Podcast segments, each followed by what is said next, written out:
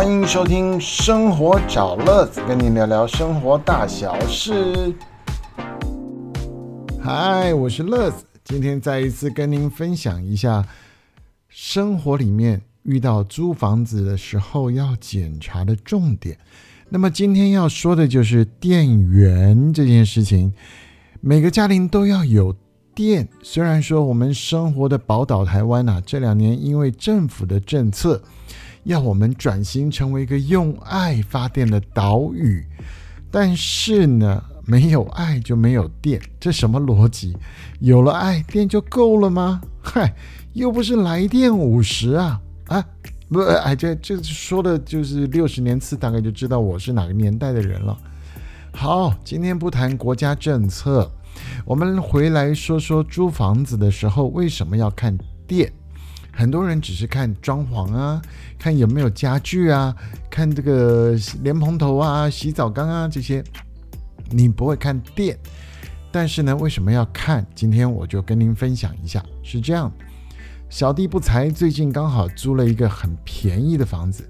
就是因为它交通便利，社区功能完整，而且呢老公寓三楼不算高，每天爬爬两次楼梯算好，然后加上房租便宜，所以乍看之下好像一切都能够接受，就很快签约了。但是呢，真正的细节就藏在房东没说，或者他也不知道的那个角落里。有的时候租金太便宜，空间感也还可以。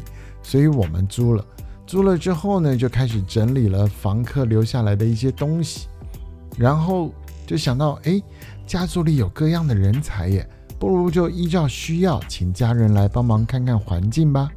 这一次就还好，在我们家族里有一个人懂水电。那如果说您的家里面是没有懂水电的，那你也找找好朋友。或者是真的花钱请水电师傅来看一下、巡一下，经过这样的检查，你才能知道很多事，你知道吗？今天讲的电有哪些部分要注意的呢？请听我慢慢说来啊。第一个是电源插座，这个一看你就知道了。有些二三十年以上的老公寓啊，这种房子要特别注意，它连插座都是很老的规格。位置呢也不太理想，啊，甚至插座还不够多。现在谁不是插手机、插电脑、插电视、插这个网络盒、插灯啊、插吹风机、插这个微波炉、烤箱、煮水壶，还有呃房间的吹风等等等等啦，日光灯啊、台灯啊等等。你就是要先知道家里面要用到多少的电。有哪些东西都要用电，然后你再来分配。你看看你租的这个房子，老公寓，我要强调老公寓，二十年以上的、三十年、四十年、五十年的，你都要特别注意它的插座是不是安全的规格，就是比较新的了。不要一有三孔都没关系，但是有两孔它是新规格。看了之后你就知道，如果房东不能帮你更换。那你要问他，那我自己来换，你觉得 O 不 OK？大部分房东听到这句话，当然就说 OK，反正你要住，你注意安全，你帮他换新的，不要花他的钱，都 OK 嘛，对不对？好，所以插座你要看一下。那接下来要看什么？看电线，电线怎么看？打开那个配电箱啊，就是一个铁板子，打开来里面有安全开关的。它是不是还是很老的铡刀式开关，还是比较是安全的新的？它那个自己会跳电的那种安全开关。看到安全开关，你还要看数量。但是我先讲电线。如果它已经换了新式的安全开关，它可能部分的线是新的，但是房子里面接上插座的那些线，很可能还是老电线，所以。虽然有安全开关帮你顾着，但是电线老旧也很危险啊！所以插座要看，电线也要看。电线就从配电箱打开来，你就可以看得到。那这个部分要换线是非常困难的，工程颇大，费用颇高。所以就算你不换，他也不换，那你至少要知道它是什么样的规格、几个年代的，所以这样你在用电就会比较安心，就是知道要怎么配置才会比较好，对吧？好，那刚刚已经讲到这个安全开关了，传统的铡刀式开关，哎呦，那个一定要换。好，那新式的呢，你还要注意它有几个安全开关。冷气通常是独立的啊，因为是两百二嘛，对不对？那一百一的部分，它又分成几组，你有几个房间，不管是房间数量、客厅大小、厨房的大小，还有后阳台、洗衣机、抽风机、抽油烟机等等等等，这些你都要大概注意一下，然后去测试。我的意思就是，你把全部的日光灯打开来了，然后呢？去关关它的总开关的那个小的部分，每一个开关控制的是哪些房间的电？有的呢，日光灯跟插座还是同一组哦，所以日光灯多少数量的开关在控制，那么插座有多少的开关在控制？前面房间、后面房间怎么配置？这些大致了解以后，你可能就会对你原来想象中我要分配的方式要做调整。